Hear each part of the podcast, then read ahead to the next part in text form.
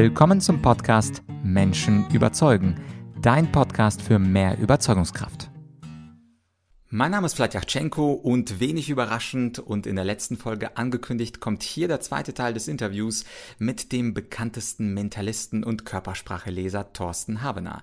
Er hat nämlich vor einem Jahr 2021 ein neues Buch geschrieben über eins meiner Lieblingsthemen, nämlich über die Kunst der Manipulation. Und in dieser Podcast-Folge werde ich ihn gleich zu Beginn fragen, was denn aus seiner Sicht die stärkste Manipulationstechnik ist. Das werde ich natürlich jetzt nicht verraten, aber es ist auf jeden Fall hilfreich, sich mal unterschiedliche Autoren und ihre unterschiedlichen Ansichten zu einem Thema anzuhören.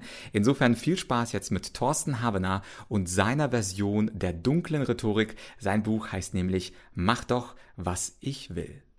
Wurdest du vor ein paar Tagen oder Wochen mal so richtig manipuliert und hast es erst später gemerkt und hast Ja gesagt zu einer Sache, zu der du am liebsten Nein gesagt hättest? Da könnte es sein, dass du einen Trick nicht gekannt hast, den du lieber kennen solltest. Und heute spreche ich mit Deutschlands bekanntestem Gedanken- und Körperspracheleser Thorsten Haberner. Der wird uns nämlich alles über Körpersprache und Manipulation verraten. Thorsten, danke, dass du wieder da bist. Danke für die Einladung, lieber Vlad.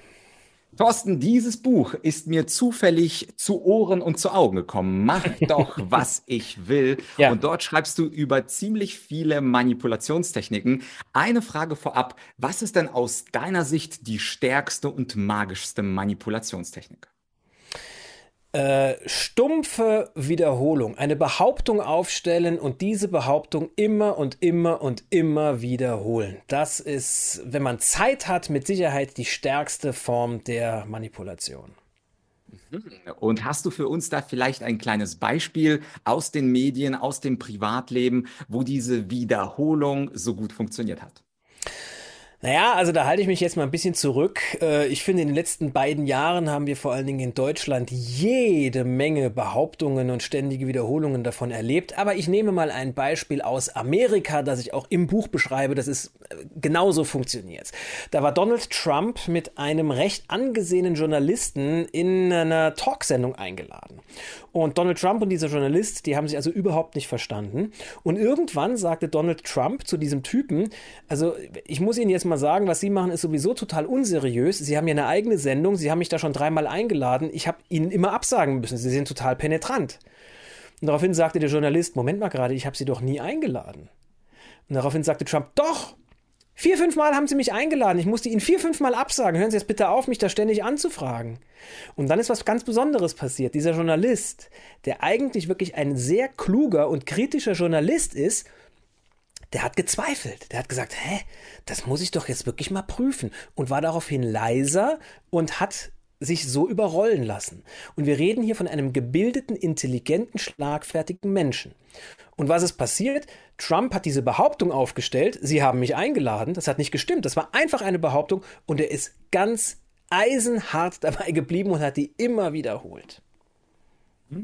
Und vor allem ist es ja bei Trump und bei vielen Menschen, die manipulieren, ja auch immer kombiniert mit einer absolut selbstbewussten Körpersprache und Stimme. Ja. Weil Trump ist ja ganz berühmt dafür zu sagen, oh no, you did, you really did, my friend, sodass ja, genau. wir gar nicht ins Zweifeln kommen, oder? Ja, das ist, denke ich, sicherlich auch ein, ein Charakterzug von Menschen, die eher manipulativ sind, wobei jeder von uns auch mal manipuliert. Das ist eine Frage, mit der widme ich mich vor allen Dingen, oder der widme ich mich vor allen Dingen im ersten Teil des Buchs. Was ist denn überhaupt Manipulation? Und man könnte sagen, jedes Gespräch, jede Kommunikation ist Beeinflussung. Also wenn ich mit dir spreche, Vlad, und ich bin von irgendwas total begeistert, dann merkst du das an meiner Körpersprache, dann, dann ähm, habe ich mehr Aktion, dann wird man das im Gesicht sehen. Das ist ja schon Beeinflussung, weil ich damit natürlich versuche, diese Begeisterung auf dich zu übertragen. Aber es ist keine Manipulation. Also man könnte sagen, jede Kommunikation ist eine Beeinflussung, aber Manipulation ist die bewusste und gezielte Beeinflussung. Das heißt, wenn ich versuche, dich zu manipulieren, dann habe ich einen Masterplan. Dann weiß ich, ah, da und da will ich hin. Und ob der einen Vorteil hat davon oder nicht, ist mir eigentlich egal. Hauptsache, ich kriege, was ich will. Und das ist der Unterschied. Diese Bewusste und die Täuschung, die immer mitspielt. Und ich finde da auch diese Überschneidung mit meinem Fachthema Rhetorik so spannend, weil auch in der Rhetorik gibt es die Maßgabe schon seit der Antike, Dinge, Hauptbotschaften zu wiederholen. Und eines der berühmtesten Beispiele ist ja aus dem römischen Senat, wo ein Politiker immer wieder gesagt hat, und deswegen muss Karthago zerstört werden. Und irgendwann kam dann der Senat tatsächlich dazu, Karthago zu zerstören. Also diese Wiederholung, der sind wir natürlich unter anderem durch die Medien ausgesetzt umgesetzt, aber teilweise auch aus dem Privatleben, oder? Man kann auch zum Beispiel als Ehemann, Ehefrau die ganze Zeit sagen, ich will aber nach Sardinien diesen Sommer. Wird ja genauso funktionieren, oder? Ja, wobei das jetzt nicht besonders geschickt manipuliert wäre, aber manipulativ ist es natürlich ohne Ende und sehr schön manipulativ auch, wenn du jetzt eine Partnerin oder einen Partner hast und der will unbedingt nach Sardinien und du sagst dann irgendwann, ja, okay, von mir aus, dann fahren wir halt nach Sardinien. Achtung, jetzt ist es in Sardinien überhaupt nicht so schön, wie, wie der Partner sich das ausgemalt hat und er hat also einen wunderschönen Urlaub erwartet, derjenige, und der ist aber gar nicht schön. Dann ist es natürlich wunderbar zu sagen, das habe ich dir ja gleich gesagt. und da, da weißt du, also dieser Satz, das habe ich dir ja gleich gesagt, der hat schon viele Beziehungen zerstört oder stark getrübt. Also, wenn du deine Beziehung aufrechterhalten willst, dann könntest du den einfach mal ersatzlos streichen. Weil bist ja mitgefahren, hast ja mitgemacht. Hättest ja auch sagen können, nein. Äh, ja, fantastisches Beispiel, aber man kann auch manipulieren, das finde ich immer so schön, auch mit gefakter Sympathie. Also oh, es ist ja. ja. nicht so, dass die Manipulanten ganz, ganz böse sind. Ich habe ja auch ein Nein. Buch über Manipulation geschrieben, die dunkle Rhetorik. Ja. Und da spreche ich zum Beispiel auch über die Komplimente-Technik. Die funktioniert auch. Das und ich denke, die funktioniert manchmal sogar besser als irgendwelche Attacken und Drohungen, weil von einem netten Menschen erwartet man gar keine Manipulation, zumindest keine böse Manipulation Situation. Wie siehst du das mit den Komplimenten und den schönen Worten? Also Sympathie ist einer der großen Faktoren. Es gibt ja einen Godfather of äh, Influence, der heißt Robert Caldini. Und Caldini hat ein Buch geschrieben, das heißt Influence, und der hat ähm, sechs Faktoren festgemacht, mit denen wir beeinflussbar sind. Man könnte auch sagen, manipulierbar sind. Und Sympathie ist einer davon. Denn überleg dir doch mal, ähm, du kommst irgendwo rein und da ist jetzt, bleiben wir bei dem stumpfen Beispiel Verkäufer, weil es einfach so plakativ ist, ja. Da ist ein Verkäufer und den findest du total sympathisch. Ja, natürlich kaufst du dem lieber was ab. Aber jetzt kommt noch was Besseres. Sympathie funktioniert in zwei Richtungen. Und was das Kompliment betrifft, das Kompliment ist die einzige Aussage, über die wir uns freuen, selbst wenn wir wissen, dass sie nicht stimmt. Das heißt, wenn du mich für etwas lobst, wenn du äh, mir ein Kompliment machst und ich weiß ganz genau, das stimmt eigentlich gar nicht, ist es mir egal, ich fühle mich trotzdem gut. Das heißt, ein Kompliment ist die einzige Aussage, über die der andere sich freut, auch wenn er weiß, dass es nicht hundertprozentig stimmt. Natürlich, wenn es nicht zu dick aufgetragen ist. Ja, aber so ein nettes Kompliment, das funktioniert. Und das zweite, bei Sympathie, angenommen, ich möchte dir etwas verkaufen, dann ist gar nicht so wichtig, dass du mich sympathisch findest. Viel wichtiger ist, dass du spürst, dass ich dich sympathisch finde. Das heißt, wenn ich den Eindruck habe, boah, dieser Verkäufer, der mag mich total gern. Ich finde den irgendwie gar nicht, also ich würde mit dem jetzt kein Bier trinken gehen, aber der mag mich total. Dann sind wir schon voll drin, dann sind wir leichter manipulierbar. Sehr gut. Und ein Thema bei dem Titel Mach doch, was ich will, das muss ich natürlich auch bei dir ansprechen. Das ist das Thema Moral. Viele Menschen oh. haben mir auch mich damals vor zwei, drei Jahren angesprochen. Wie kannst du ein Buch über Manipulation schreiben? Und bei oh. dir ist der Titel natürlich auch sehr provokant. Also dieses Überlisten des anderen ist ja eigentlich böse. Also keine Mutter, kein Vater sagt, Wende mal lieber Sohnemann ein paar Manipulationstechniken im Leben an, dann hast du es leichter. Und dennoch steht dieser Titel da. Was ist denn deine Antwort auf diese Moralkeule, die Menschen immer wieder bringen und sagen, das ist aber nicht rechtens, das anzuwenden? Das stimmt. Das anzuwenden ist ja auch nicht rechtens. Ich habe das Buch auch nicht geschrieben als Bibel für Leute, die manipulieren wollen, sondern mir ist klar geworden, an welchen Ecken und Enden wir auch in den letzten beiden Jahren wirklich nach Strich und Faden manipuliert wurden über eine gewisse Wortwahl, über eine Wiederholung, über die Behauptungen, die teilweise überhaupt nicht gestimmt hatten, die aber nie richtig gestellt wurden. Und es ist eher ein Buch, oder nicht eher. Es ist ein Buch, das zeigen soll, wie Manipulation funktioniert, damit wir das Ganze durchschauen können. Und ich hätte das Buch eigentlich auch angstfrei nennen können oder lebe in Freiheit, denn jede Manipulation, ausnahmslos, hat immer auch mit Angst zu tun. Angst, dass der andere mich nicht mag, wenn ich nicht mache, was er will. Angst, dass ich etwas nicht bekomme, wenn ich nicht schnell zugreife oder zu einem überteuerten Preis zugreife. Angst, dass ich irgendetwas verpasse oder dass ich meinen Status verliere. Das heißt, die, der, der Kern jeder Manipulation ist Angst. Und ich widme einen Großteil des Buches der Tatsache, wie wir ohne Angst leben können, wie das funktioniert, denn du wirst keinen Menschen treffen, der weise ist und angstfrei durchs Leben geht, und damit meine ich nicht leichtsinnig, dass er irgendeinen Schwachsinn macht, sondern ich meine einfach nur mit einem Urvertrauen ins Leben und mit einem gesunden Maß an Angstlosigkeit, der manipulierbar ist. Die kannst du nicht manipulieren. Und das war der Grund, warum ich das Buch geschrieben habe. Wunderbar. Und ich glaube, mein letzter Gast, Gerd Gigerenzer, der Experte hm. für Risiko und Statistiken, der wird wahrscheinlich hinzufügen, zum einen brauchen wir Angstfreiheit, aber wir müssen auch ein wenig Statistiken und Prozentrechnung beherrschen. Ansonsten kann man uns jede Tabelle und jede Inzidenzwerte vorwerfen und wir haben Angst und weil wir eben die Statistik gar nicht lesen können. Aber zurück zum Thema Manipulation. Du bist ja auch Experte als The Mentalist in Deutschland. Du hast wunderbare Vorträge, wo du sozusagen die Wünsche und Bilder in den Köpfen der Menschen ihnen ablesen kannst, ja. sozusagen von ihrem Körper, vielleicht auch ja. teilweise durch ihre Stimme. Ja. Wie ist Körpersprache und Manipulation? Können wir mit Körpersprache manipulieren? Und wenn ja, was ist eigentlich so eine schöne Manipulation durch Körpersprache oder durch Stimme? Naja, also Manipulation hat ja immer damit, wir haben es ja gerade schon gesagt, mit, Manip äh, mit, mit Sympathie zu tun und auch mit Gleichheit. Im Englischen gibt es diesen schönen Satz, we like each other when we are like each other. Man könnte es frei übersetzen mit, wir mögen uns, wenn wir einander ähnlich sind. Und du merkst schon, da funktioniert das Wortspiel nicht so schön. Ähnlichkeit spielt eine unglaublich große Rolle, wenn wir äh, eine Verbindung herstellen wollen. Und da spielt die Körpersprache natürlich auch eine Rolle. Es gibt ja diese berühmte Technik, die bestimmt viele deiner Zuhörer und Zuschauer auch schon gehört haben, das sogenannte Spiegeln. Das Spiegeln heißt, ich gleiche mich körpersprachlich an. Also ich gucke zum Beispiel, wie sitzt mein Gegenüber da, dann setze ich mich mal genauso hin und dann gucke ich mal, ah, jetzt nickt der Vlad, dann nicke ich mal mit, weil durch dieses Spiegeln erzeuge ich eine, eine Wellenlänge, einen Rapport nennt man das in der Hypnose und dadurch ist man näher aneinander. Und das stimmt. Aber ich wende diese Technik bewusst nicht an. Wenn sie unbewusst passiert, ist das was Schönes, dann spüren wir das. Aber stell dir einmal vor, ich würde es ganz bewusst spiegeln und ich bin mir ziemlich sicher, du kanntest diese Technik schon und du würdest merken, hm, wenn ich mich anders hinsetze, dann macht der das genauso. Und wenn ich nicke, dann nickt der kurz mit. Und wenn ich den Kopf zur Seite neige, dann macht er das auch. Dann würdest du doch merken, ah, der versucht gerade über eine Körpersprache hier eine Gleichheit herzustellen. Irgendwie ist der Typ komisch, der benutzt eine Technik. Und in dem Moment ist jede Verbindung und jede Verbindung ist ja emotional auch. Die ist auf der emotionalen Ebene komplett abgebrochen.